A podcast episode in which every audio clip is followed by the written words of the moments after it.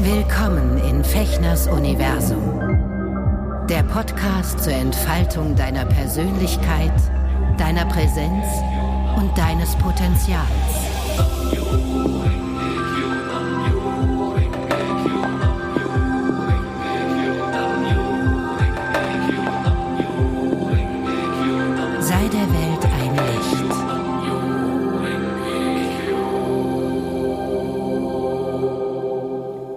Hallo, ihr wunderbaren, schönen, vielfältigen Menschen da draußen in nah und fern. Schön, dass ihr wieder eingeschaltet habt hier bei Nachgedacht äh, mit Roman Schamow und mir hier in Fechners Universum. Der Roman ist heute verhindert. Er dreht gerade in Hollywood. Jetzt können wir es ja sagen. Er ist der neue James Bond Bösewicht. Er hat es jetzt endlich geschafft. Er macht jetzt den internationalen Durchbruch. Und deswegen ähm, haben wir ein bisschen Organisationsdelay ähm, mit unseren Gesprächen. Keine Sorge, das geht weiter. Aber um die Lücke zu füllen und euch nicht zu lange warten zu lassen, haben wir uns überlegt, wir haben nämlich 2018 im Rahmen meiner YouTube-Reihe mit Fechner im Bett ein Gespräch geführt. Das war das allererste Gespräch dieser Reihe. Da war ich mit Roman in seinem Bett zu Hause. Nachdem uns sein Mann herrlichst bekocht hat, haben wir uns ins Bett fallen lassen und haben eine Stunde miteinander gequatscht, was sehr, sehr lustig war. Das war auch so unser allererstes wirkliches Kennenlernen. Wir haben uns immer mal nur so zwischen Tür und Angel äh, getroffen bei Castings oder bei irgendwelchen Veranstaltungen und so. Und ähm, da ich Roman so toll fand und ihm noch mehr, noch toller finde mittlerweile, ähm, hatte ich ihn damals gefragt, ob er Lust hat, die Eröffnungsfolge mit mir zu machen. Ihr könnt die auch auf YouTube euch anschauen in meinem Fechners Universum. Einfach auf mit Fechner im Bett gehen. Aber da uns viele auch gefragt haben und gebeten haben, ob wir diese Folge nicht auch irgendwo als Audiodatei zum Unterwegshören ähm, zur Verfügung stellen können, haben wir uns gedacht, wir machen das jetzt hier für euch. Und deswegen kommt jetzt hier, so gut es geht, aufbereitet, tonlich die Audioversion unseres Gespräches. Damals 2018, als wir noch jung und knackig waren, äh, mit Fechner im Bett, mit Roman Schamow im Bett. Das hat uns viel Freude gemacht. Und wir wünschen euch jetzt damit erstmal viel Spaß bei dieser Sonderfolge. Lasst es euch gut gehen dabei, nehmt euch ein lecker Prosecco oder ein paar Weingummis oder was auch immer, macht's euch gemütlich und kuschelt euch mit eurem Kater oder eurem Hund oder eurer Wolldecke nett zurecht und viel Spaß dabei. Ciao. Hallo liebe Freunde, schön, dass ihr eingeschaltet habt. Ähm, ich begrüße euch ganz herzlich zur ersten Ausgabe von Mit Fechner im Bett, ähm, einer Interviewreihe, die ich mit Freunden, mit spannenden Menschen, mit Menschen, die mich inspirieren, äh, in Zukunft äh, machen werde. Und mein allererster Gast, worüber ich mich ganz besonders freue, ist Roman. Roman Schamow ein Kollege von mir, ein Schauspieler, ein äh, Allround-Künstler, ein Lebenskünstler und äh, er hat mich zu sich ins Bett eingeladen. Hallo Roman. Ja, komm mal her, hallo. Ach, das ist ja herrlich. Ah, wir Kissen hier. Oh, so. Ah, so, und also, ich glaube, also was wir heute machen wollen, ist einfach mit euch zusammen ein bisschen schlafen. Ihr wurde nämlich gerade ganz wunderbar bekocht von äh, Romans Mann. Was? Und äh, hm? haben eigentlich die totale Fressnarkose und äh, haben eigentlich gedacht, wir müssten jetzt ein bisschen erstmal Mittagsschlaf machen. Und äh, ja, jetzt sind wir hier ganz entspannt. Roma, ja. äh, schön dich zu treffen. Ja, danke. Schön ein bisschen Zeit mit dir zu haben. Ja. Die Uhr hast du eingestellt, oder? Äh, nee. Ah, siehst du? Wir haben uns nämlich gesagt, wir nehmen uns eine Stunde Zeit füreinander. Richtig. richtig. Und mach äh, jetzt. Mach das jetzt. Mach das jetzt. Und zwar pling, erinnert werden, wenn die Zeit rum ist. Also weil wir nämlich denken, wir haben uns so viel zu erzählen, dass wir gar nicht merken werden, wie diese Stunde verfliegt. Könnte auch sein, dass wir ähm, jetzt gleich nach fünf Minuten sagen, ja, nee, mh, also ja, dann, also, ne, dann ist es halt kürzer. Aber und ich finde es auch wichtig, dass, ähm, dass ihr das wisst, ist, dass äh, wir uns schon sehr lange irgendwie so kennen, immer wieder mal ähm, begegnet sind. Aber genau. das ist das erste Mal, dass wir wirklich richtig nur wir an einem Ort Zeit miteinander verbringen. Das haben wir noch nie geschafft. Genau. Die ganzen, die ganzen 30 Jahre lang nicht, die wir uns schon kennen. Wir sind ja zusammen in den Kindergarten gegangen. Ne? Also, Ach, sind wir? Ach, du warst der, der mich immer verprügelt Ja, na klar, das was verdient. Warst du im Kindergarten jemand, der immer verprügelt wurde oder gehörtest du zu der Gang, die cool war? Nee, Ähm, das war eher so in der Mitte. Also ich war, ich war immer schon der total Lust, ich war der Lustige. Ich war der Lustige. Ich konnte im Kindergarten immer schon so machen. Und dann haben alle gesagt, oh, das ist ja krass laut. Da habe ich gesagt, mm, das kann ich nämlich. Das kann ich überhaupt nicht. Dafür kann ich das hier. Kann ich auch doch, warte, guck. Ist total schön, ne? Nee, warte, warte, warte. Nee, nee. Nee, ich kann es, warte, pass auf. Also, ähm, weshalb ich mir Roman ausgesucht habe, wir, er hat das schon ganz gut erklärt. Wir sind uns immer mal über den Weg gelaufen als Kollegen. Ne? Ich bin, äh, arbeite ja auch als Schauspieler und als Sprecher. Ähm, ähm, immer wenn ich Roman gesehen habe oder auch wenn ich was auf seinem Facebook-Profil gesehen habe und gelesen habe und Fotos von ihm, das ist, du bist immer so ein Strahlemann. Du bist immer, Dicke Arzt, du wirkst, als, als Arzt. du wirkst wie die Personifizierung des Glücklichseins für mich. Und ich wollte dich eigentlich mal fragen, Ja. als Das ist alles aufgesetzt. Wie du das, ach so, ja, Drogen. Ja, von der Natur implizierte Drogen. Das ist auch genau das Problem, das sage ich auch immer, weil ich trinke ja so gar nichts. Ne? Ja, ich trinke null Alkohol und dann ist es immer ganz schwierig, wenn man irgendwo hinkommt und sagt, für mich jetzt mal kein Alkohol. So, Ja, ähm, geht mir ja genauso. Ich bin ja. auch kein Alkoholtrinker. Die Leute denken immer so, ich, entsch ich entschuldige mich dann immer auch gleich. Ne? Ich sag so, nein, ich habe nicht in meinem Leben mal zu viel Alkohol getrunken, was okay wäre, aber es hab ich auch schon, aber ich Ne? trotzdem Es ist nicht. Äh, und äh, es ist einfach so, dass mir von Anfang an äh, einfach an Alkohol so richtig nichts geschmeckt hat. Und dass ich auch immer sagen muss, ich habe halt so schon derartig ein Rad ab, dass das jetzt noch zu verstärken ein bisschen lebensgefährlich wäre. Und deswegen trinke ich einfach keinen Alkohol, weil ich bin, wie gesagt, so schon durchgeknallt genug. Also so bisschen. Also ich kenne das, ich finde diesen, ich habe festgestellt, ich habe mir früher auch die Kante gegeben. Es gab wirklich Momente, wo ich irgendwie nicht mehr wusste, kann was ich mir bei dir gar nicht vorstellen. Doch, ich war ja auch mal jünger und ich meine, es gab ja auch Zeiten, irgendwie, wo, wo ich auch wirklich nochmal über die Stränge geschlagen habe. Das passiert jetzt gar nicht mehr. Nein, ähm, und äh, das Ding ist, ich habe irgendwann gemerkt, äh, wenn ich Alkohol trinke, ähm, mir geht's einfach drei Tage danach nicht gut. Ich habe Ja. das nie wirklich geübt. Also wenn, dann musst du ja mit 14, 15 als Kind anfangen, damit du auch sozusagen deinen Körper auf ein bestimmtes Level Das habe ich gemacht, aber ich habe da schon immer äh, äh, riesengroße Kotzefontänen von mir gegeben, äh, weil es mir einfach ganz schnell ganz schlecht ging. Und da waren wir mal damals mit meiner Freundin bei einer Party, da habe ich Elektromonteur gelernt im Osten. Und da waren wir bei einer Party, da ging es uns sowieso allen nicht gut, weil wir haben gehasst, was wir gemacht haben. Und dann haben alle irgendwie gesoffen, Blue Curacao. Da war das ganz widerlich. Neben uns gab es sowas wie Schlüpferstürme.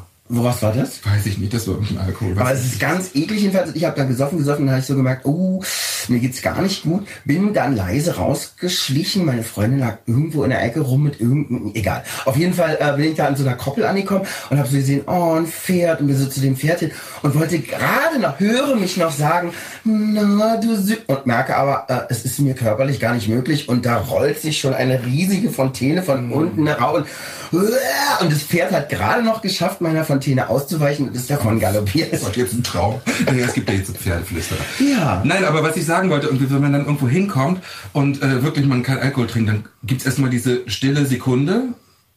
Mhm. Okay, so und dann so ein betretenes äh, hm, hm, Verstehe. Ah, und mein Bruder hat mir jetzt neulich den Tipp gegeben, er sagt einfach, er lässt es dabei. Weißt du, er erklärt sich auch gar nicht mehr, warum Ja. nicht und so, weil es ist dann immer dieses irgendwie, ne, man hat das Gefühl heutzutage, man muss sich erklären, weil man keinen Alkohol mag. Ähm, ich sag dann oft auch gerne, ach, dann nehme ich gerne irgendwas anderes, was mich ein bisschen anheitert oder Gurkensalat zum Beispiel. Gurkensalat Ja, oder das so, eine Paprika wird auch gern genommen als, Ja. als Stimulus. Ja, ja. Äh, nein, aber wir sind von der Frage abgekommen, Genau. mein Lieber. Wie machst du das, dass du ähm, zumindest wirkst du so auf mich, dass du äh, ein glücklicher Mensch bist. Also so wirkst du jetzt auch auf mich, wenn ich dich jetzt hier, wir sind ja schon seit äh, zwei, drei Stunden zusammen, wir haben schon zusammen gegessen und so.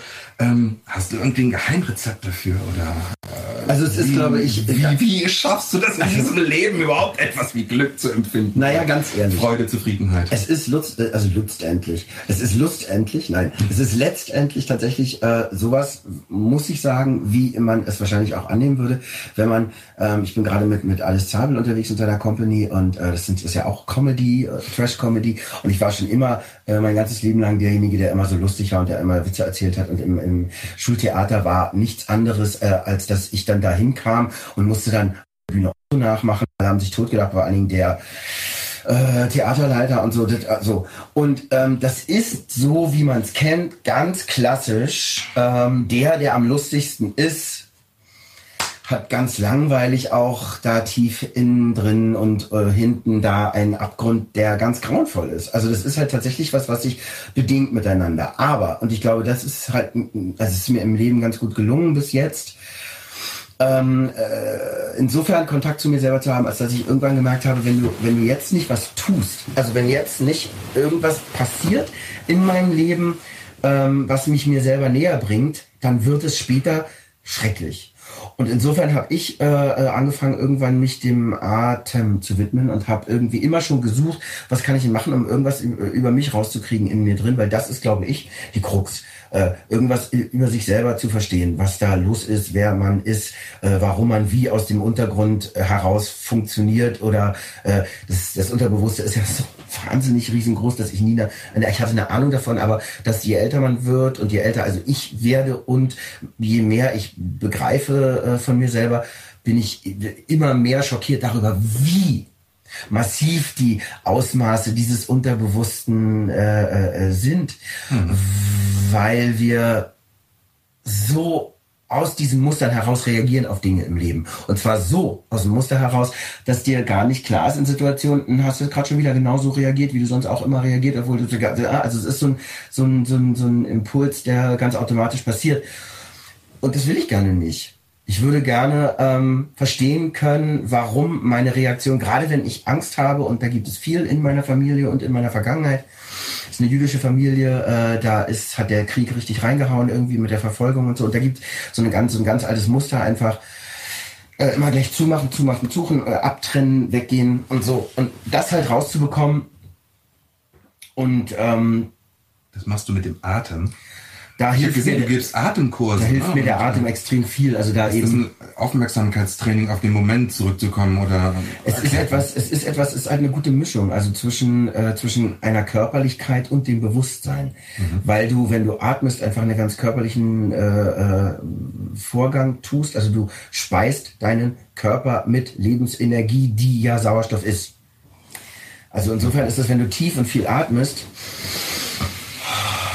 was wir alle müssen. Ich, jetzt schwitze ich total. Ich kann sagen, du bist ein heißer Typ. Ich bin ja auch irgendwie, oh, wahrscheinlich sehen wir ja aus, irgendwie wie sie die Steckschwarten. Komm, wir ähm, atmen jetzt den Schweiß. Damit müsst ihr jetzt klarkommen. Äh, nee, und zwar ist es so, dass du praktisch ähm, deinem Körper Energie zukommen lässt, die wir im normalen Leben unserem Körper nicht zukommen lassen weil Atem und Atmen ist immer auch connected äh, äh, zu deiner Emotion.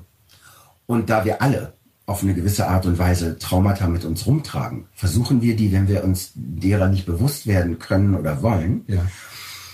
schön immer unten halten, gerne nicht damit in Berührung sein, immer so, ne, gerade so, äh, das sage ich immer, weil natürlich, wenn ich sage, äh, richtig atmen oder lass uns mal atmen, sagen viele, ja, machen wir doch sowieso. Also ich meine, das, eine, das stimmt, wir atmen immer, sonst wären wir tot, aber wir atmen eben, um zu überleben und wir atmen nicht, um zu leben. Und das ist Oder uns davon ernähren, ne? bewusst. Ja, ja. Ah, das ist interessant. Und das ist ganz schön, weil das, das gibt dir, äh, dir und deinem Körper einfach äh, und vor allen Dingen dir in deinem Körper Platz für dich selbst. Und es verbindet dich bis runter in die Füße. Ich sage immer, in die Füße runteratmen. Weil ich, das wusste ich nie, was damit gemeint ist in der Schauspielschule. Ja, stellt euch mal hin und verwurzelt euch mal und so wirklich. Mittlerweile mhm. ist es mir, habe ich eine Ahnung davon, ne? Aber dieses Atmen mal bis unten in den, in den Beckenbereichen. Ich habe nicht gewusst, was das ist. Hast du das gelernt? Ist das eine spezielle Methode, die man erlernt? Oder, also diese Atmung. Oder ist das intuitiv, dass du dir das beigebracht hast also und jetzt auch weiter, weitergibst? Intuitiv äh, hat damit zu tun, also mit den, äh, die Handflächen, also in die Handflächen auch atmen und in die Füße. Das ist intuitiv passiert bei mir, weil was ich ge gelernt habe, kommt aus einer Richtung, die ich eigentlich gar nicht so gerne erwähne. Aber da wir jetzt gerade drüber reden, ähm, äh, Rebirthing heißt es. Und Rebirthing ah, ist einfach. Äh, ja, aber das nicht Holotrop ist irgendwie ja schon noch was anderes, weil das habe ich mal äh, mitbekommen, schon bevor ich mich entschieden habe, mal ein Atemding zu machen. Äh, und das hat mich so gestresst, diese wo ich dachte, oh Mann, ey, ich bin vom Leben eh schon so gestresst, ich muss, ich brauche irgendwie was, was, was, was eine Ruhe reinbringt so. Und deswegen habe ich dann meine Art und Weise gefunden, eben ganz tief und verbunden, ruhig zu atmen, mal durch die Nase ein und dann wieder durch die geöffneten Lippen aus.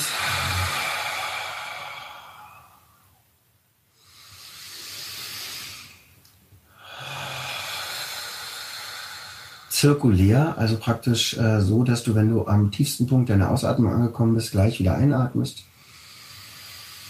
bis du zu einem Punkt kommst, wo du spürst, da ist deine Grenze und dann lässt du gleich wieder los und atmest gleich wieder aus. Also nicht pushen, nicht mehr, macht mehr und so, sondern fließen lassen. Ne? Fließen lassen. Also ich finde es auch spannend, wenn man ausgeatmet hat und das nicht forciert. Irgendwann ist der Punkt, wo das Genau, wo du wieder füllt einfach, ne? einatmest, genau. Ach, das ist ja, das dauert gar nicht, das braucht man gar nicht, das sind zehn Sekunden manchmal im Alltag, Mhm. ne? Und das zwei, drei, ich merke sofort, ich schwätze auch nicht mehr so. Das mir ich auch mehr nicht. so eine Angst. Ja, ist doch gut. Und Das, sag mal, das, das, äh, da gibst du Kurse, ne? Genau. Habe ich gesehen. Oder, Genau, genau. oder so, so, so äh, äh, Wohlfühlabende. Oder? Na, also es ist so, ich mache, ich habe als, als Atemtherapeut jetzt in den letzten Jahren wirklich eine Menge gearbeitet. Äh, in Istanbul, in Tokio, Krass. vorher in Kanada, auch schon in dich da? Das kam alles über äh, einen Freund von mir, den ich in den 90er Jahren getroffen habe, den ich dann, äh, äh, wie der, der mich wieder getroffen hat über das über über Facebook lustigerweise ähm, äh, und gefragt hat, ob mich das interessieren würde, äh, Kurse in Tokio zu geben, ähm, wo ich dann dachte, ja, Ja. Also, äh, äh, unbedingt, sehr gerne. Und dann war das, äh, hat es noch ein bisschen gedauert und dann war aber die Zeit reif und dann äh, bin ich da hingefahren und darüber ergab sich dann auch Istanbul. Vorher die Workshops waren nochmal was anderes, aber die, wirklich die intensive Arbeit als Atemtherapeut, das kam ähm, über Alex und ähm, Alex, solltest du das schauen, ne? Von meinem Herzen für immer und immer und immer. Danke dir so sehr. Es war eine ganz wundervolle, ja, wundervolle Erfahrung. Und ähm, ich muss aber auch sagen, dass es eben tatsächlich so ist, dass äh, Lehrer sein, ne? also äh, Menschen äh, Dinge beibringen, finde ich, ist in jedem Fall immer äh, ein, ein Weg mit, mit zwei Seiten, ne? also mit, in beide Richtungen, weil auch äh, mit Leuten so zu arbeiten hat auch für mich so wahnsinnig viel gebracht. Und äh, hier in Berlin gebe ich in allererster Linie, wie du schon richtig sagst, Atemabende. Das sind zwei Stunden, einmal im Monat im Prenzlauer Berg. Na, da wieder einen anderen Gruß an Chris, falls er das gucken sollte gerade, von den Wohlfühlern. Das ist ganz schön, Die ganz schöne Wohlfühler? Location, die Wohlfühler. Kolwitzstraße 77 in Berlin. Prenzlauer Berg, in Schwabilon, in Pregnancy Hill. Na, so. Guido, Leonardo Biedermeier. Ja, genau. Ach, Bionade Bieder, Biedermeier kann ich noch gar nicht. Ja, doch, genau. das ist das ist doch ganz klar. Das ist ja ganz schön. Da, da jedenfalls, also gibt es dann immer einmal im Monat, wenn ich es schaffe, äh, einen Atemabend, was ganz, ganz schön ist, weil da ganz, ganz viele unterschiedliche Menschen zusammenkommen. Und diese Atemgeschichte in einer Gruppe zu tun, ist beglückend, zutiefst beglückend, muss ich sagen. Also für alle Beteiligten immer, das höre ich auch. Da entsteht eine Atmosphäre, die ist ähm, für mich das Paradies, ehrlich gesagt. Ich, ich liebe das sehr. War auch bei der Ausbildung so. Ich habe meine Ausbildung in äh, Holland und in den Staaten gemacht und habe die Erfahrungen auch mit einer Gruppe zusammen das zu tun, war für mich ganz toll, weil ich bin grundsätzlicherweise jemand, der eigentlich aus so einem, so einem Gruppenekel kommt. Also so, i andere Menschen. Oh, das kenne ich, das kenne ich. Da muss ich mich auch immer. Wenn ich es dann mache, ist es ganz toll. Ich habe ja auch diese, ich habe ja diese schamanische Ausbildung gemacht, ne, wo wir auch viel in der Gruppe gemacht haben. Und dann, als ich meine Heilpraxis hatte, ähm, ich habe jetzt zwei, drei Jahre ähm, das wirklich dann auch als Heilpraktiker gemacht, habe ich auch so Gruppen äh, schamanische Nachmittage gemacht, was auch mal toll war. Aber ich merke so in so eine Gruppe, da kommt schnell so eine Energie, wo du gerade wenn du diesen, wenn du so einen, so einen, so einen Nachmittag oder so leitest, ne, wenn du da plötzlich 10, 15 Leute sind, das musst du erstmal halten können. Ne? Also habe ich einen großen Respekt vor, vor jedem, der, da, Ganz schön. Der das macht. Äh, Apropos, der, ne? das, der das halten kann. Ne? Also, Das ist halt, komm, ich komme äh, mal zu dir. Es ist Bei den Wohlfühlern, da finde ich, da finde ich die Infos. Ja, bei den Wohlfühlern findest du die Infos. Und auf deiner Seite wahrscheinlich. Ähm, ich, ich bin gerade erst beim, beim äh, Design meiner Seite. Ich bin jetzt eher nur bei Facebook gerade und da poste ich die Events dann auch. Aber wie wo du schon sagst, es war so krass, ne? Also äh, mit Norman zusammen, ähm, meinem Mann, ähm, haben wir äh, äh, also Tage, Workshops gegeben, manchmal mit tausend Leuten gleichzeitig. What? Ihr beide habt ihn geleitet. Tausend Leute? Das war unfassbar. Okay, das ist wirklich eine Ansage. Es war ganz toll. Aber vor allen Dingen, und das ist, glaube ich, ganz wichtig bei dieser Angelegenheit, ähm, weil du sagst, das halten zu können, es macht. Das ist nichts, was Ja, ja, du selber merkst, so, oh, habe ich jetzt mal richtig so, ne? Nee. Also es war wirklich, als wir diese, diese Sache da gemacht haben, äh, zwei Jahre lang haben wir das mal gemacht, äh, wow, das ist einfach ein für mich ganz anderer, ganz, wie soll ich das anders nennen, heiliger, ein heiliger Ort. Also weil die Verbindung, das, was du da spürst, ist äh, zutiefst ähm, berührend und, und etwas, wonach ich mich sehne. Äh, es ist, gibt halt so acht, zwei Seelen wohnen in meiner Brust. Ist halt wirklich so, weil auf der einen Seite bin ich wirklich echt extrem menschenscheu. Das würde man immer nicht denken, aber es ist echt so. Da haben, äh, finde ich ganz schön, ähm, Deichkind eine so geile Zeile gemacht in einem Lied auf dem letzten Album. Lass uns was machen, aber nicht mit Menschen. Ja. Und das ist also ganz grundsätzlich was, was ich total toll finde. Und ähm, auf der anderen Seite eben ist es so, dass mir meine Brüder und Schwestern und alles, alles, was dazwischen gibt, weil auch da ist ja die Variante riesengroß, was ich auch nicht wusste vorher. Ne? Äh, das finde ich ganz schön, auch da zu entdecken, alles das, was ich wusste früher mal über Mann sein, Frau sein. Vergiss es einfach, ja. Das finde ich nämlich Ja, auch ganz stimmt. toll. Ähm, das liegt mir sehr am Herzen. Und wenn dann die Möglichkeit besteht, auch für mich mal, und das ist halt das ganz Krasse, nicht mehr so viel Kontrollfreak zu sein, wie ich äh, einfach immer war. Und Menschen einfach auch sein lassen zu können, wie sie sind. Widerlich, ich hasse es. Nee, es ist einfach total hart. Es ist für mich ganz, ganz schwer. Und es macht ja auch Freundschaften aus, äh, Menschen so sein lassen zu können, wie sie sind und sie eben auch zu lieben, wenn sie so sind, wie man selber sagen würde, das finde ich jetzt mal richtig kacke so, ne? Äh, das ist so hart. Und mich da zurückzulehnen, hallo, und mich da zurückzulehnen, Hast du das nicht ausgemacht? Ich glaube, ich spinne. Das war Voraussetzung. Verdammte Scheiße. Oh nee, warte. Ich tausendmal jetzt gesagt. Musst du, jetzt musst du das machen. Nee, ich muss das Nee, alles gut. ähm, nee, und zwar ist es so, ähm, das ist, also wenn ich, wenn ich nach, über ein Lebensziel nachdenken möchte, oder nein, äh, wenn ich darüber nachdenke, was das Schönste wäre im Leben für mich, was ich erreicht habe, muss ich gleich wieder heulen. Ähm, ist doch. eine, die, ist es die Gemeinschaft, also mit Menschen zusammen sein zu können auf eine ganz friedliche und eine ganz tiefe und eine ganz verbundene Art und Weise, ohne Stress zu haben, weil ich den mir selber mache, so sein zu müssen. Ähm, und da, die anderen müssen auch so sein. Das ist ja das Krasse für mich, so rauszubekommen. Ähm, wenn ich, ich kritisiere andere sehr schnell und sehr gerne. Ne? Ich habe mich immer den, den, den Labelmann genannt. Wisst ihr, ja sofort jede Situation, alle haben sofort so, ne, irgendwie so drauf. Ja, und ähm, macht nicht den Eindruck, ich weiß, aber das war eben auch dieses jahrelange mich verstecken und sagen, ah, ist schon okay, ich beziehe mal keine Stellung, weil es schon so gibt Journalist und so, weißt du. Aber mh, ganz äh, tief in drin gibt's immer so die ganze Bestimmung mh, schlecht, gut, schlecht, gut, schlecht, gut und so. Das ist eben auch so ein Übertrag, glaube ich jedenfalls, obwohl wir das alle haben, also äh, aber so familiär gesehen, glaube ich, ein Übertrag aus dem Krieg. Äh, weil du, wenn du überleben musst, weißt du, so Überlebenskampf, wenn du das musst, dann musst du ganz schnell entscheiden. Und da gibt's kein Schwein, hm, na, mal gucken, lass mal, hm, sondern es ist so ein zack, zack, zack, bumm. Und unter der Knute immer noch äh, gestanden zu haben, mein ganzes Leben lang, weil es mir eben nicht bewusst war, äh, das war krass. Und ja. Wie du, wie, du, du meinst, du hast da so ein Muster übernommen aus, du hattest mir ein bisschen aus deiner Familiengeschichte Ja. erzählt, äh, dass ähm, der Großteil oder fast alle deiner, deiner Vorfahren irgendwie vertrieben, umgebracht. Also der, der, die, die Familie, also ich, ich bin aus einer, aus, einer jüdischen Familie. Ein, ein Teil ist äh, jüdisch-weltlich, meine Oma, die kam aus Berlin. ja.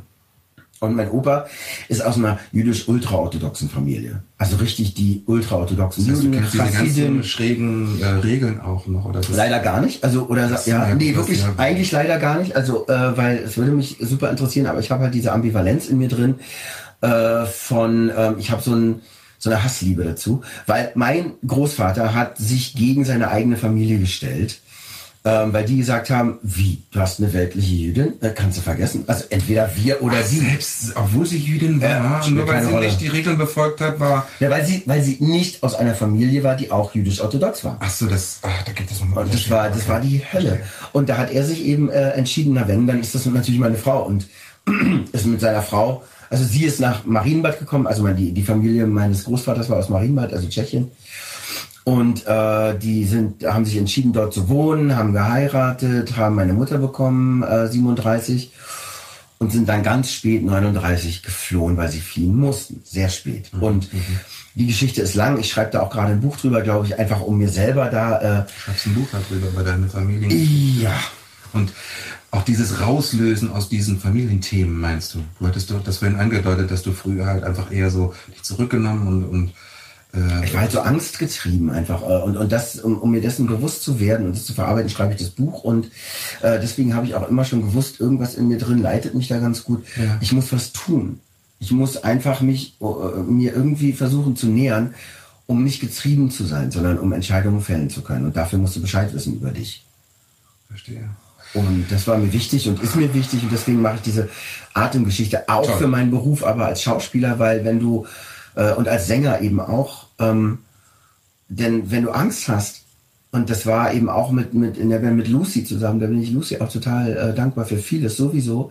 Äh, Für die Leute, die das nicht wissen, Roman macht wirklich viele verschiedene Sachen. Eine ganz besonders wunderbare Geschichte, wo äh, ähm, wo ich sehr beeindruckt war, übrigens, weil es um das Thema Angst geht. Er macht äh, mit Lucy von Ort zusammen die Meistersinger, also Meister mit Y.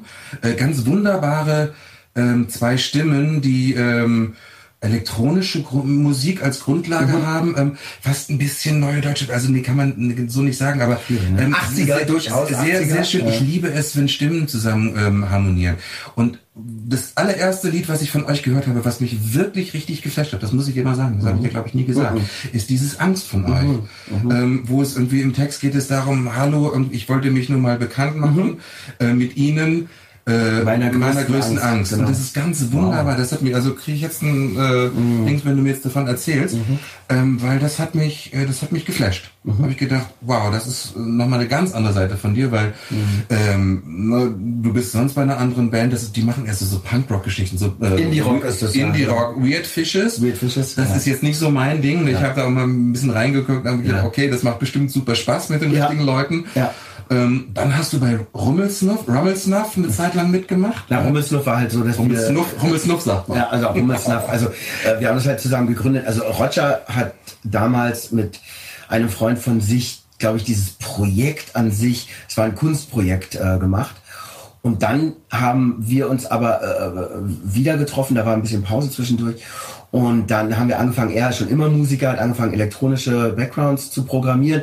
Und ich habe dann angefangen zu singen oder Sachen, die ich, äh, Ge- Gedichte, die ich schon geschrieben hatte und so weiter, ihm zu geben oder mit ihm aufzunehmen. Und so entstand dann die erste Platte. Also und auch äh, sein Mut, selber vors Mikrofon zu treten und Sachen zu machen.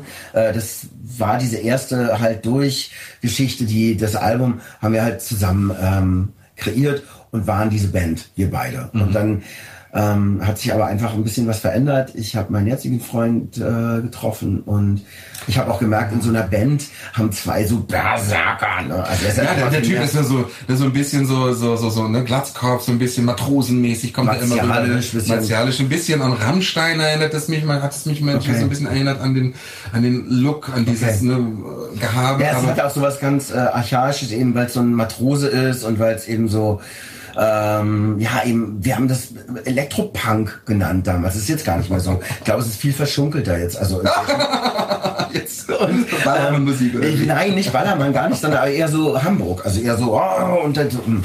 Aber äh, das ist, äh, wie gesagt, eine ganz schöne Kunstform, die er da entwickelt hat, eben auch mit seinem Markt. Das macht er jetzt, das macht er jetzt äh, ohne dich weiter, ne? Das habt ihr. Na, lange schon. Also das war schon, ähm, ich glaube, nachdem, also wir haben schon bevor das erste Album rauskam, die Entscheidung gefällt, also ich auch die Entscheidung gefällt, dass ich nicht mehr dabei bin, weil ich gemerkt habe, oh, das führt in, in nichts Gutes, gerade in, in diesen Momenten. Heute sind wir befreundet und sind ganz, ganz wundervoll miteinander. Ich bin ganz glücklich über die Erfahrung und äh, bin auch, Gott sei Dank, jetzt nicht mehr in der Situation zu denken, oh, der hat so einen Erfolg und wo bin ich? Ne, weil es gab es natürlich auch, als ich dann äh, raus bin und dann auf einmal überall von Rummelsnuff gehört hast, da war das schon für mich so, oh, oh krass, hätte ich vielleicht doch und so, aber nein, wenn du deiner Intuition folgst, ähm, dann machst du, fällst du manchmal Entscheidungen, die wehtun, aber die eben halt auch total richtig sind, auch in, in langer Hinsicht, wenn du Gibt zurückblickst. es irgendwas, was du richtig bereust, wo du sagst im Nachhinein, boah, da habe ich, ich wusste es damals nicht besser, aber da habe ich eine falsche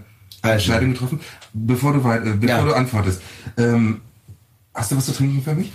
Ähm, was hättest du denn gern? Ich habe mal ein bisschen was hier hingestellt. Zum Beispiel gab es hier so Was ist das denn? Das ist Tonic, Rosé. Rosé Tonic. Nee, das ist mir zu schwul. Ah, Dann trinke ich da jetzt was.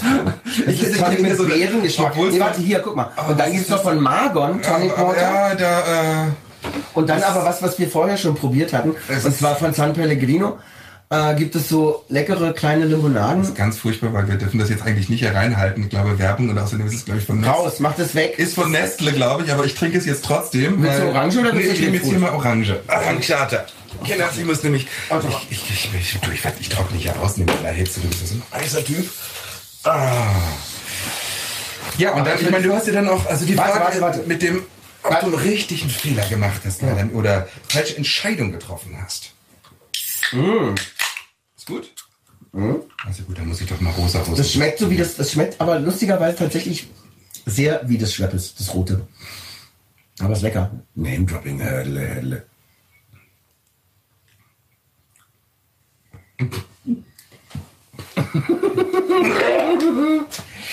Ich finde das lecker. Njam, njam, njam. Achso, du bist so, so ein Brausetyp, ja? Du hattest mir gesagt, ähm, äh, äh, so Säfte und Saftschorlen und sowas. Ja, auch da ist eine Saftschorle. Ja, also, wo war kein Alkohol? Ja, da ist also, sonst hätte ich, sonst hätte ich ein Eierlikörchen mitgebracht. Wahrscheinlich. Nee, das so eine- Schokobecher, ne? Hätten wir schön das Bett hier dreckig gemacht. Nee, Nein, aber komm, lass uns mal bei der Frage bleiben, Also weil das finde ich wirklich das spannend. Gibt es, gibt es in deinem Leben Punkte, wo du sagst, das hätte ich echt, wenn ich das anders gemacht hätte, hätte mein Leben noch eine ganz andere Wendung genommen. Mhm, Ich glaube das schon, aber äh, das ist, ist eine ganz lustige Geschichte. Also, ich habe sehr früh angefangen, Pantomime zu machen. Oh, das habe ich gehasst. Ähm, ich ich habe das vor der Schauspiel, ich war da sechs, glaube ich, oder sechs oder sieben. Und ähm, lustigerweise passt auch heute noch zu mir. Hätte ich nicht gedacht, aber äh, mache ich aber Du hast nicht. die, du hast die Pantomimen-Frisur. Ja, genau. Nee, und zwar, ne, Oh, was ich gehasst habe, dieses Treppe hochgehen. ja, Oh. ganz, die ganz klassischen, glücklicherweise ganz klassischen. Sachen finde ich auch nicht so richtig cool, aber irgendwie war das gut. Das Pantomime-Ensemble im Prenzlauer Berg damals auch, Schönhauser Allee, Eberhard Kube, das war total bekannt und ich hatte einfach total Bock dazu, irgendwas zu machen, und so. ne? Körperbeherrschung. Also. Und dann war das aber so. Ähm, wir hatten im Prater einen Auftritt. Ne? Ich hatte irgendwie eine, ich glaube, eine, eine ganz schöne Rolle als Zipfeltüte oder ich weiß nicht, ich habe gar nicht, nicht mehr Erinnerung, was ich da hatte, irgendwas komisches. Und ich war dann aber, hallo, ich bin eure Zipfeltüte. Und dann ähm, stand ich im Buchholz in dem äh, äh, Garten meiner Eltern ähm, und hatte so eine Angst vor dem Auftritt, so eine Angst vor dem Angst dass ich irgendwie gesagt habe zu meiner Mutter, und ich glaube, die war wahnsinnig froh, weil die auch immer total gestresst war. Ach nee, weißt du, ich will da eigentlich nicht hingehen. Ich fühle mich auch gar nicht gut und so. Mir ist jetzt so, mm, äh, und so. Und äh, dann hat sie mich halt nicht hingehen lassen. Dann stand ich vorne am Zaun, weiß ich bis heute. Jetzt steht auch heute noch der Zaun, lustigerweise. Ich war da gerade nochmal an dem Garten. Ähm, hab da gestanden und dachte, jetzt spielen die gerade. Und es fühlt sich nicht besser an, weil ich es nicht gemacht habe.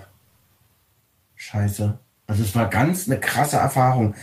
Ich dachte, jetzt bin ich nicht hingegangen, weil ich Angst hatte und mich schützen wollte vor dem Gefühl. Und dann hat sich das ganz beschissen angefühlt. Es kommt, und jetzt kommt gleich die Geschichte weiter. Das war so ein Impact, da erinnere ich mich bis heute Da dran. warst du sechs oder nee, wie alt warst du da? Sieben oder so. Okay, wirklich kleines Kind. Das war ganz krass, weil ich gemerkt habe, scheiße, ich hätte da hingehen müssen. So. Und dann hatte ich irgendwann Romy Haag. Das ist ähm, eine Ikone der 80er Jahre, muss man sagen. Oder? Also, ja, sagt glaube ich jedem trotzdem was. Das Ein bisschen, ist- ist ganz bisschen toll. datiert, aber ist eine ganz, ganz tolle, tolle, äh, tolle Frau, Frau. die äh, Mann ursprünglich ist oder äh, Ja, genau. Ich weiß es gar nicht genau. Hat sie sich umoperieren lassen? Hm, Ich glaube ja. Okay, das ist, Und ist also, also jedenfalls Show, also, also Kult. Und wir haben zusammen äh, äh, bei, bei einer Sache gesungen, ähm, die Lucy jedes Jahr organisiert, Gay Night at the Zoo. Und da haben wir uns getroffen und da hat sie gehört, wie ich singe. Das ist eine, das ist eine Veranstaltung mit einem Orchester, dem BVG-Orchester, im Zoo. Geil. In West-Berlin. Ich will mal hingehen. Das- Ach, das organisiert die Lucy. Ne, das ist äh, Lucy mit Gerhard zusammen und äh, äh, das ist eine ganz schöne Nacht und da hat sie mich singen gehört und hat gesagt, du musst mal in meine Show kommen. Die macht in den Wühlmäusen immer äh, zweimal im Jahr eine Show, ganz schön. Momente, glaube ich, hat sie, oder? Äh, nee, warte, nicht Momente, aber jedenfalls, also Romy Haag und Gäste. Und dann hat sie mich eingeladen und dann haben wir äh, angefangen zu besprechen, was mache ich denn da, wie geht es denn und ähm, bringe ich jetzt elektronische Backgrounds mit. Ich habe gesagt, ich habe auch eine Indie-Rock-Band, das wäre auch ganz geil, hätte ich Bock gehabt. Äh, wusste ich nicht, dass sie selber eine ganz tolle Band hat. Und bin dann hin und habe gedacht, ich, ich, ich singe da das Lied, was ich für meine Mama geschrieben habe. Das haben wir mit Meistersinger rausgebracht. Geht's dir gut da, wo du bist? Und das habe ich mit einem ganz wundervollen äh, Pianisten und Sänger, David Kaiser, er macht Kaiser und Plain, also auch ein ganz tolles Projekt, äh, dann dort auf der Bühne ähm, dargeboten. Und vor diesem äh, Auftritt in den Wühlmäusen, es sind doch relativ viele Leute und äh, unter diesen Umständen, ich da auf der Bühne mit so einem emotionalen Lied, da habe ich gedacht, oh, ich kann das nicht. Ich habe gedacht, ich kann das nicht, ich kann das nicht. Und hatte wieder diese Angst, ja, diese schreckliche, schreckliche Angst, die ich in meiner Kindheit schon hatte und immer wieder neu, auch mit Meistersinger bei Auftritten vorher. Angst, Angst, Angst, Angst. Und das kommt später noch, weil ich da immer noch dran bin. Letztendlich Angst zu sterben. Das war Todesangst, die ich da hatte. Ähm, und habe dann kurz vor der Bühne gestanden und auf einmal stand da der kleine Siebenjährige vor mir also dieser, der da vorm Zaun stand und nicht hingegangen ist zu der Vorstellung in Prater. Und dann habe ich auf einmal gesagt, so zu ihm, ähm, wisst ihr was? Jetzt machen wir das. Heute machen wir das. Das, was du damals nicht gemacht hast, das findet heute statt. Toll. Und dann, bumm, sind wir auf die Bühne gegangen und es hat total geknallt. Es war so gut, es war ein ganz schöner Auftritt. Mit, mit dir und Lucy zusammen? Nee. Da, oder hat sie dich da kennengelernt? Nee, Wie habt ihr. das war ganz später. Lucy kennenlernen war Okay. viel weiter früher. Das war Ah, gerade okay. erst. Das war letztes Jahr. Ah, okay, ich dachte, das wäre schon bei Jahre. Das war bei Romy. Ach Also, Mensch, guck mal, das heißt, du hast da, du hast da wirklich eine alte, eine alte Wunde geheilt oder ja, das war so eine Entscheidung. Knoten Eine aufgelöst. Entscheidung, weil du mich gefragt hast, eine Entscheidung, die ich immer bereut habe, und zwar die Entscheidung, dann nicht hinzugehen zu dieser Vorstellung. Ja. ähm, die ich immer bereut, weil ich dachte, hätte ich das gemacht, ey, dann hätte ich da weitergemacht und dann wäre das noch was ganz anderes geworden, weil ich habe danach in dieser Gruppe auch aufgehört und so. Ähm, Mhm. Die habe ich da wieder rund gemacht für mich so und das war ein ganz, ganz tolles Gefühl. Ist ja aber spannend, dass du sozusagen dich entschieden hast, ich mache da nicht mit bei was auch immer auf die Bühne gehen als Kind und später gehst du genau diesen, bist du genau diesen Weg gegangen als Schauspieler, als Sänger und ähm, ne, du spielst ja auch im Moment irgendwie äh, da im BKA-Theater mit, mit, mit, Mit Alice. Zabitz zusammen, äh, als, als Edith Schröder und mit Biggie von Blond und dem äh, Bob Schneider, ne? Mhm, mhm. Jutta Und, Hartmann, äh, Jutta. Fly Edith Fly ist das Programm, ist ganz schön. Also, äh, falls ihr Lust habt im BKA, ihr spielt es nächste Woche noch? Oder, Ja, wir spielen nächste Woche, Aber also- ihr, ihr, ihr kommt ja da auch immer wieder. Ja, Ne? genau, also bis 14. Juli und dann kommen wir im, im Herbst wieder und dann gibt's Mit Fly Edith Fly. Weihnachtsprogramm. Und dann kommt, äh, wenn Ediths Glocken läuten, das glaube ich, das läuft schon ewig, oder? Das da bist jetzt ja. ein fester Be- Bestandteil dort in der Crew. Ja, bis jetzt ist der 15. Jahrgang. Vorher war es äh, Steffen Kuschner, äh, Stefan Kuschner, der da mitgespielt hat, auch ganz toll. Toll. Ähm, und jetzt, ja, machen wir das zusammen und das ist ein Heidenspaß und ich lerne extrem viel und habe nicht gewusst, ob ich mit dem Format überhaupt was anfangen kann und merke aber, wow, krass, ist total gut. Das ist, Die äh, haben eine riesen Fangemeinschaft, ne? Ja. Die, die sind schon richtig, die haben ja auch diesen Film gemacht, ne? na, wenn Edith Edith Film. Glocken, na, es gibt ganz Oder viele wenn Filme. Ediths Glocken läuten. Wenn Edith Glocken läuten ist der letzte Film. Und dann Mutti der Film gibt es und so. Ah, toll. Das ist ganz bewundernd, also ich finde es total äh, be bewundernswert, über diese Jahre sich selber so eine Figur zu erschaffen und so dran zu bleiben und so eine ganz eigene Kunstform zu kreieren. Wie Roger, also wie Rummelsnuff zum Beispiel auch. Eben zu sagen, das mache ich selber. Oder Lucy letztendlich ja auch. Äh, über, äh, über diese ganzen Jahre, sie hatte einen Smash-Hit irgendwie mit, äh, weil ich ein Mädchen bin und dann nochmal ganz kurz hinterher Hi Süßer. Stimmt, die kenne ich beide. Ne? Äh, so Aber das ist doch für sie bestimmt schwierig, das Image auch wieder loszuwerden, oder? Na, nicht mal das Image loszuwerden. Ich glaube, das war bestimmt auch schwierig, aber ich glaube, es war viel schwieriger, also ist meine Annahme, viel schwieriger zu, weiter Musik zu machen, noch mehr Platten zu machen. Die hat ja mit Lucy Electric wirklich auch noch drei Alben gemacht.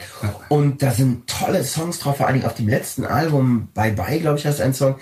Da, da haut's dich weg. Das Video ist der Hammer, Text ist der Hammer, alles total geil. Wollte kein Schwein hören, ne? Das war War ganz vorbei irgendwie, ne? Und wie habt ihr euch kennengelernt? Also das ist ja wirklich was, was ganz Schönes, was ihr da zusammen macht, das, äh, was über die Jahre jetzt auch immer weiter wächst ne, und auch immer eine größere Aufmerksamkeit erzeugt, die Meistersinger. Wie, habt, wie, wie seid ihr zusammengekommen? Mhm. Also- seid ihr Freunde? Kanntet ihr euch? Wie habt ihr euch kennengelernt? Nee, das war so. Äh, ne, also ähm, mein Freund, der ähm, arbeitet als, als, man müsste das wahrscheinlich so sagen, Therapeut, äh, also als Coach, könnte man auch sagen, seit Jahren. Und auch ein Klientel in, in Wien. Und da waren wir zusammen in Wien und ich habe eine, eine, äh, ähm, ähm, eine, eine, wie, wie nennt man, war der überhaupt zu sehen? ja, ich so die ganze Zeit Oh. so, ja, liebe Ampel. ja, ich so. Ich finde es sehr schön. Ich bin 46, ich Ähm, habe Bauch. es Männer herrlich. muss einen Bauch haben. Ja, genau. Ähm, und dann, Finde äh, ich übrigens extrem sexy, Bäuche. Ich auch. Ich finde so, so, so äh, Sixpack. Kann ich nicht. Weiß ich gar nicht. Nee, da habe ich finde ich immer Angst, schwierig. da irgendwie dagegen zu kommen. Ja, auch außer es macht, macht mir jetzt mir ungemütlich.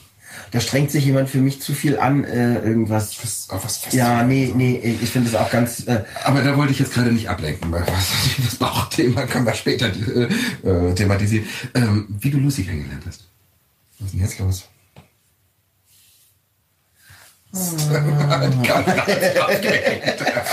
also ähm, äh, Lucy, äh, genau, die Klientin von äh, von meinem Freund, die habe ich kennengelernt und habe so gemerkt, die ist in, in Wien, äh, war sie gar nicht so froh, oder zumindest mit dem, was sie gemacht hat, war sie nicht so froh, Mm, obwohl sie auch tolle tolle Dinge äh, getan hat, eben in der Branche, in der Werbung, viele äh, Kamera, Regie und so Zeug, Make-up-Leute und so zusammenzuführen, das war ganz schön.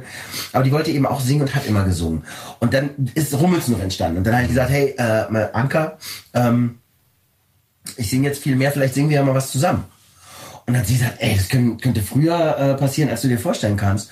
Und ich so, echt? Oder wieso? Naja, äh, ich komme nach Berlin und wir singen bei einem Frauen, äh, bei einer Hochzeit von zwei Frauen, äh, singen wir Songs. Und da können wir auch was zusammen singen. Ich so, ey, ja, cool, machen wir, lass uns treffen und so. Und dann äh, haben wir uns verabredet und dann sagte sie, wir haben eine Generalprobe bei einer Freundin von mir, weil da noch mehr Frauen sind, die da auch singen werden. Äh, komm mal damit hin, dann können wir gleich mal probieren und du singst da mal und so. Also mit uns zusammen dieses Chapel-Ding und das war Lucy.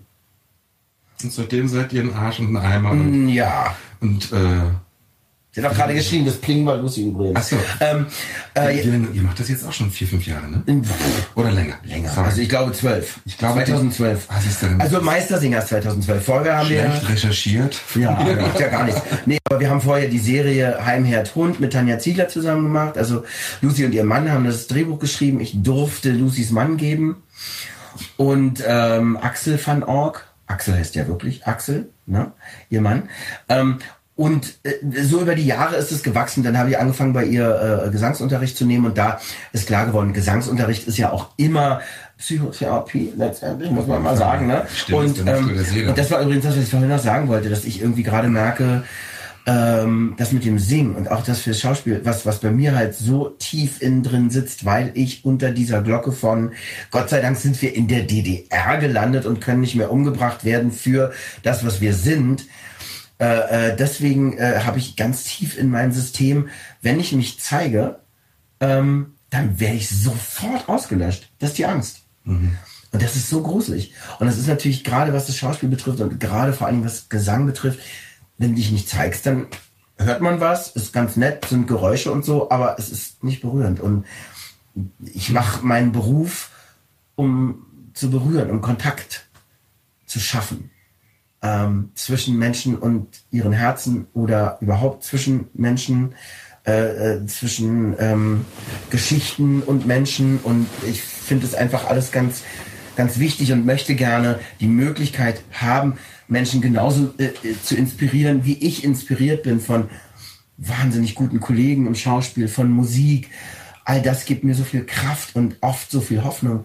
Und das möchte ich gerne weitergeben. Das ist was, was, was ich finde, ähm, womit wir wieder fast zum Anfang zurückkommen, das Wichtigste zu verbinden, ähm, Ja. Gemeinschaft äh, zu erschaffen und eben nicht, äh, weil mir erscheint es so, äh, ge- abgetrennt zu sein oder isoliert zu sein. Also sowas gibt es für mich dieses Gefühl von Isolation und eben Angst und eben dunkel und äh, keinen Atem haben und so weiter. Das ist, das sind all diese Themen, warum ich an so Dingen arbeite. Und das hat aber eben auch, und da kommt man schon wieder weiter, das ist der Hammer, äh, äh, weiter zu Grenzen setzen ist wichtig. Habe ich auch nie gelernt. Wenn ich als Kind mal eine Grenze gesetzt habe, bin ich sofort massiv bestraft worden. Bestraft worden mit ähm, äh, Liebesentzug. Ich habe sofort, da wurde sofort klack, sofort durchgetrennt. Ne? Also ich habe irgendwie gesagt, was ich gerne, äh, ich würde nein, aber irgendwann ein wildes Kind, immer noch so, also Temperament war schon immer und so. Und dann meine, das und das und, und dann war sofort, weil meine Mutter halt komplett überfordert war, ähm, gab sofort immer eher dieses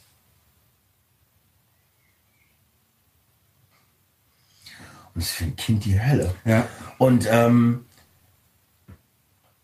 das hat sie, glaube ich, auch gemacht, um, das ist auch, glaube ich, so eine schwierige Situation als Eltern, ähm, was ich noch nicht erlebt habe in meinem Leben so richtig, ähm, gegen das arbeiten zu wollen, was die eigenen Eltern gemacht haben. Ich glaube, meine Mama hatte sehr dieses Ding, auf keinen Fall so zu sein, wie ihre Eltern waren.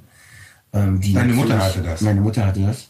Und äh, natürlich auch vom Krieg geschüttelt und so, aber da war es eben auch schon so, dass sie, glaube ich, als Kind nicht viel Platz hatte für sich und Verstehe. wer sie ist und äh, hat dann versucht, eben nicht äh, krass zu reagieren oder eben keine Grenzen zu setzen und hat dann unbemerkt dadurch in sich selber Abstand genommen. Ganz automatisch. Ne? Also du gehst dann äh, einfach weg äh, emotional, weil du es nicht aushältst, weil du müsstest eigentlich sagen, nein, Mann, verdammt nochmal!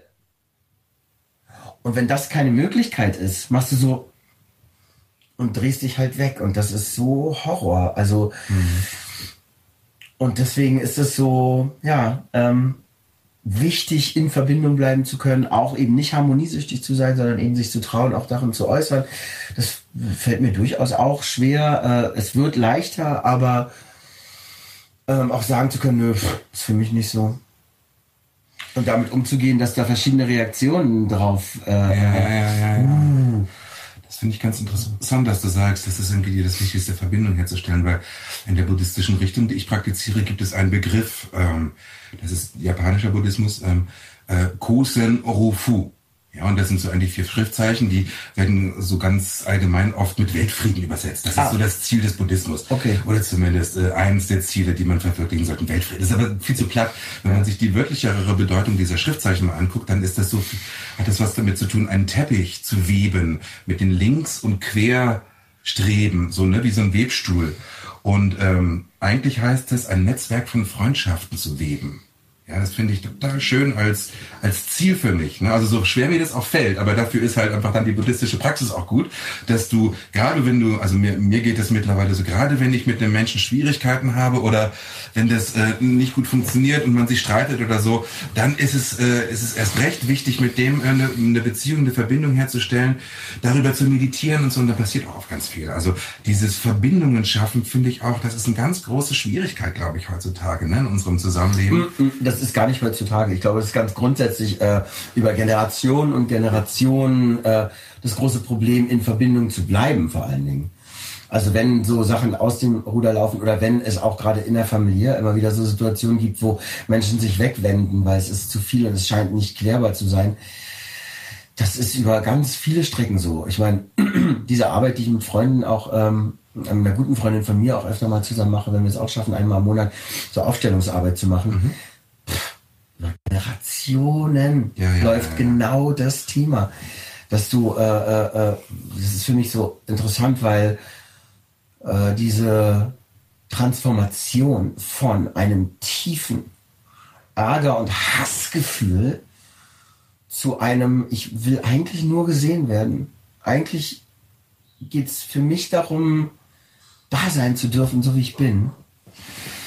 Das ist super faszinierend. Also, dass da so viel äh, darunter liegt. Und das ist kein Zeichen der heutigen Zeit. Das ist schon immer so. Also, das ist Teil unseres Menschseins.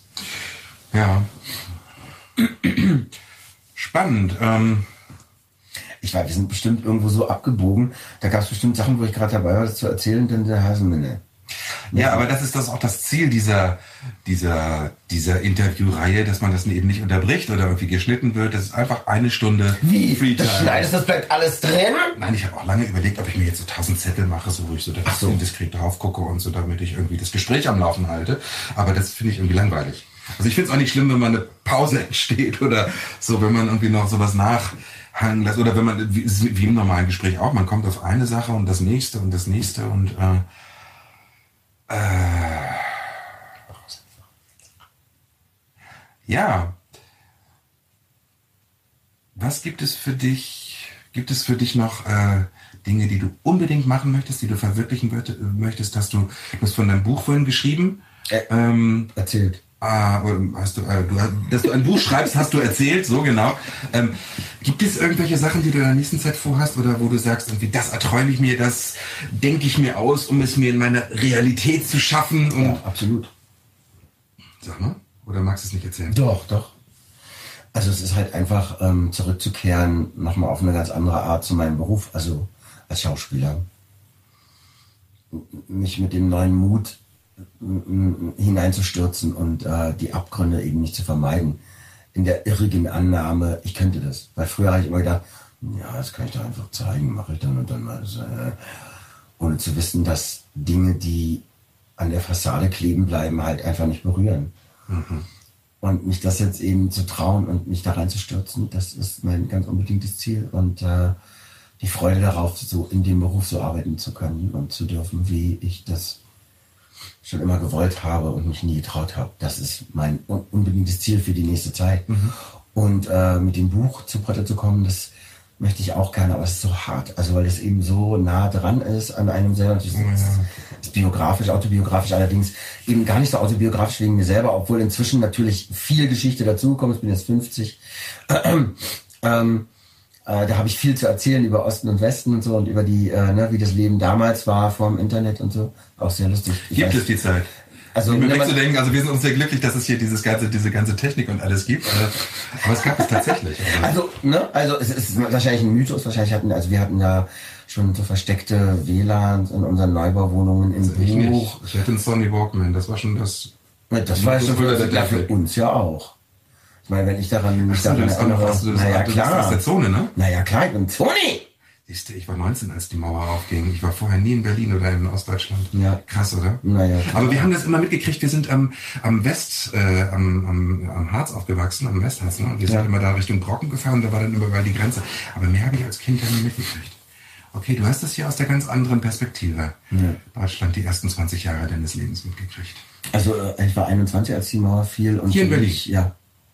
Für mich war es auch genau der richtige Zeitpunkt. Das haben wir jetzt oft auch besprochen. Ne? Also ich arbeite auch als Zeitzeuge für äh, ein Reiseunternehmen, Education First heißt es. Und die machen äh, ganz interessante Touren. Also auch für äh, äh, Leute aus Education Kanada, First. Education First, äh, Kanada und äh, Amerika.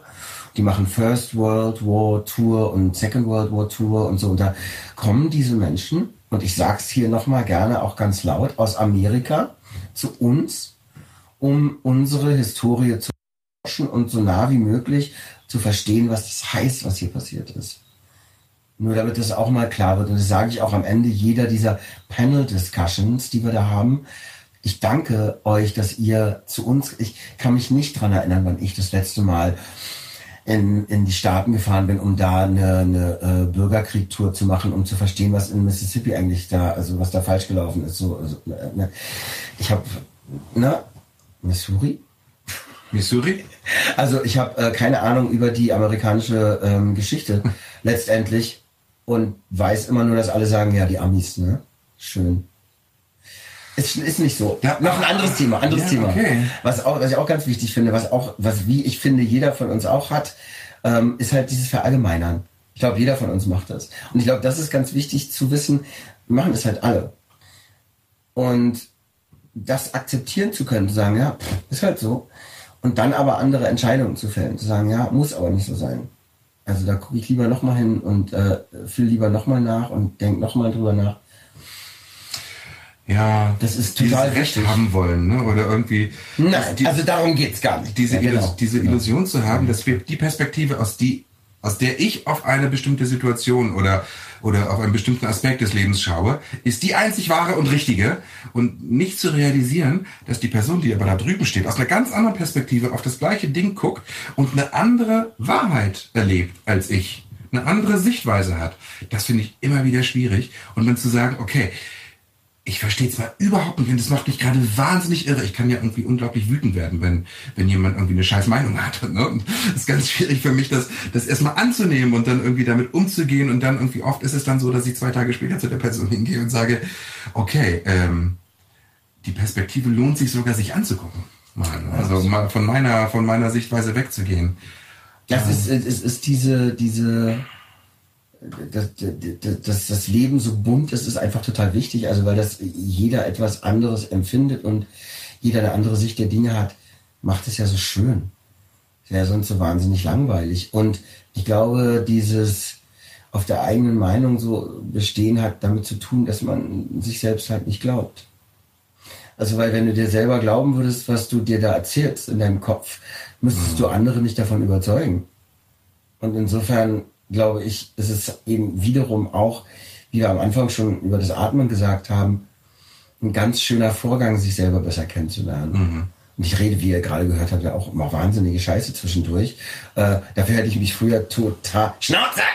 Hätte ich mich total verurteilt. Jetzt ist es halt so, ja, das erzähle ich was über den Mississippi, äh, sonst wo und über Missouri. so. Passiert halt, ja, schön doof. Äh, gibt's ähm, und ist auch Teil von mir. Und ja, insofern das zu akzeptieren, ist irgendwie nicht unwichtig. Was trägst du hier eigentlich für Oh. ein T-Shirt? Oh, habe ich das schon wieder? Ist du, Tokio. auch so diese, diese Muskelasiaten? Nee, Das ist so. ist also nicht, das ist halt praktisch, ähm, was? Das ist, ähm, das ist äh, ein T-Shirt aus Tokio, aus einer Bar, die ich sehr mochte da. Eagle. Eagle Tokyo. Und ich liebe das T-Shirt insofern, als dass da immer irgendwas passiert, wenn man es anhat. Egal, wo man da hinkommt. das ist total lustig. Also auch letztens bei einer, bei einer äh, Anprobe, ne, also Kostümprobe für einen Film, komme ich da in, in, in so einen Fundus rein und da steht so eine, eine Frau und ein Typ und der Typ macht so zu mir so. Und ich so, ey, grüß dich! Keine Ahnung, was du Ich- von mir willst. Ne, und vor allen Dingen halt ich auch so, ich, ich suche die, ich such die Dorothee, ne, war das gerade die, äh, äh, ist die hier irgendwie und die Frau hat ganz normal reagiert. Sagt, ah nee, Dorothee, die ist eine, eine Etage weiter drüben, äh, weiter oben und äh, guckt auch ihren Kollegen so an und ich sag so zu ihm, äh, hallo, äh, du, woher, hilf mir mal, ich weiß nicht, woher wir uns kennen. Weil es war so dieses, ey, grüß dich und so. Und der sagte, guckte mich an und sagte, dein T-Shirt! und ich so, ach so. Ach so. Das war total absurd. Was das war sehr lustig. Ne? Ach, das hier. Ja. Und es war also die Reaktionen sind ganz toll. Ich mag das total gerne, weil äh, ganz, also normalerweise, wenn es jetzt richtig authentisch wäre, Ja. ähm, würden wir hier nackt liegen, weil, also ich, ich jedenfalls, ich, ich, ich penne nicht mit Klamotten im Bett und So komplett nackt. ja. Ach, interessant. Also ich brauche irgendwie was oben, und wenn es nur ein Trägershirt ist. Okay. Also unten irgendwie T-Shirt, äh, Hose oder Unterhose habe ich nie im Bett an, aber ähm, ich kann irgendwie komischerweise, äh, wenn die Schultern frei sind, äh, kann ich irgendwie nicht. Kenne ich, kenne ich als, als, als so, ähm, Ach so, du bist also so ein klassischer ich bin so, ja, ich, ich liebe Ein Hauch Chanel Nummer 5. Mhm. So. Ah, genau.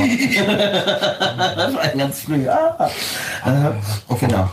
Puh. Naja. Naja, es ist warm draußen. Also es ist hier, es sieht vielleicht irgendwie ganz, ganz äh, kühl und äh, schnuckig aus. Ich weiß nicht, es ist warm, die Sonne. Es wabert hier so rein, langsam die Sonne. Ja, das ist, äh, ist aber auch sehr schön und aber es ist wirklich wahnsinnig bequem. Also ich weiß nicht, wie das aussehen wird nachher. Keine Ahnung. Wir machen das ja jetzt zum ersten Mal. Äh, es gibt hier irgendwie so einen, so einen Monitor, aber da haben wir uns bewusst gesagt, da gucken wir nicht rein. Ja, weißt du, was die Kamera macht da oben? Die zeigt immer, welche Winkel sie. Ich glaube, ich habe jetzt hier, da ist ein Ja, der tolle, ist, tolle Kamera ist, ja- übrigens nochmal. Der ist aber immer an, der linke. Guck mal, jetzt geht er zu dir. Na, Jetzt oder das ist die Mitte. Das ist jetzt die Mitte, glaube ich. Ich glaube, du liegst ziemlich mittig. Jetzt kommt er weiter zu dir. Jetzt Nee, jetzt geht er wieder rüber, Nein, nein, nein, nein, nein. Also das ist, das ist, Okay. das müsst ihr auch wissen, das ist halt komplett der Jungfernflug gerade, ne? Ja, also die Kamera habe ich schon zweimal ausprobiert. Das ist so eine Livestream-Kamera, die automatisch äh, Ausschnitte wählt, äh, die ich ganz super finde. Und ich wollte das so möglichst äh, stressfrei, so stressfrei wie möglich machen. Und ich hoffe, dass das jetzt auch mit dem Ton alles klappt. Und ich sag dir, Kamera, wenn du das Ding jetzt versaut hast, dann werde ich dich mit meiner Hand zerknirschen. Ich weiß nicht, was er genommen hat, aber ich möchte das auch. äh, apropos was genommen. Ähm, aua. Deins. Was, äh, Jetzt bin ich auf die nächste Frage bin ich ja gespannt. Was willst Frage stelle ich jetzt nicht. Doch, frag. Äh, frag. äh, Du musst jetzt äh, auf jeden Fall in Richtung Drogen gehen, weil sonst ist das alles. Du meinst, Drogen gehören zu so einem Interview einfach immer dazu. Also okay, wir sind ja beide Berliner, also mittlerweile bin ich irgendwie auch schon seit 14 Jahren hier, du bist noch viel länger hier. Ich bin hier geboren. Ich bin Berliner. Die gibt's heute ja Es kaum noch. ja, das sagt man immer, ne? es gibt aber wirklich kaum noch Berliner. Ich treffe ganz selten wirklich original Berliner. Und wo? In Prenzlberg geboren? Hm, Pankow.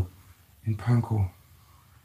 Das Bionade Bionade Biedermeier. Die, nee, eher im Hackfressen-Pankow-Bereich. Ach so. Nee, obwohl das stimmt auch nicht. Niederschönhausen war damals so, wo die ganzen äh, Dependancen der einzelnen Länder waren, die mit uns Kontakt haben wollten oder nicht.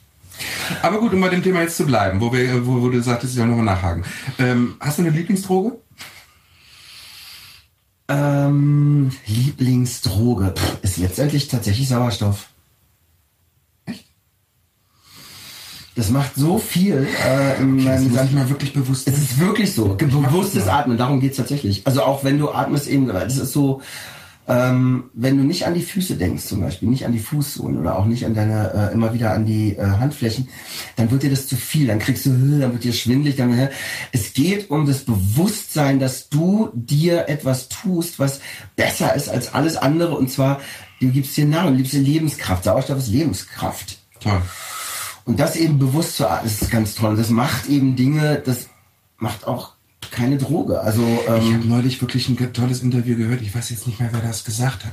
Da ging es auch um das Thema Drogen und da sagte der Typ, ich habe aufgehört, wirklich Drogen zu nehmen, weil äh, mir gefällt die Realität so, wie sie ist, immer noch am allerbesten. Oder da bin ich am neugierigsten. Und Das finde ich total spannend.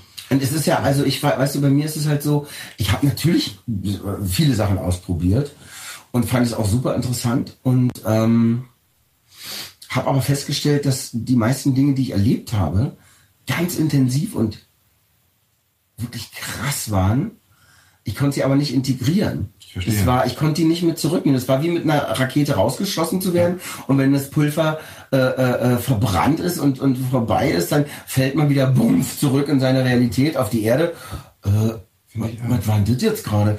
Und das ist halt mit dem Atmen ist es so, dass du auch extrem etwas öffnest und das ist deins. Toll. So. und Das ist wirklich eine schöne Idee. Das würde ich mir mal genauer angucken. Ich komme wirklich mal zu dir. Gerne. Das habe ich zu wenig bis jetzt gemacht. Bewusstes Atmen. Mir ging das übrigens auch so. Ich habe mir auch einiges an Drogen ausprobiert. Also für mich war dieses Bild äh, immer so, du, du, du gehst in so einen Raum, wenn du was genommen hast, und machst da eine Erfahrung, Mhm. die auch wirklich irre ist. Also ich möchte da auch keine dieser Erfahrungen missen. Ähm, aber du gehst Ich ja schon, manche. ja, ich habe das Glück gehabt, ich habe wirklich nie was Schlimmes erlebt. Also ich habe, weiß ich nicht, da bin ich wahrscheinlich auch von den Göttern beschützt oder von meinen Krafttieren oder so. Und ähm, du gehst dann irgendwann aus diesem Raum zurück und du weißt genau, es gibt diesen Raum mit dieser Möglichkeit, diese Erfahrung zu machen, diese Intensität, diese, diese andere, die, also äh, auch ekstatische Geschichten. Ne?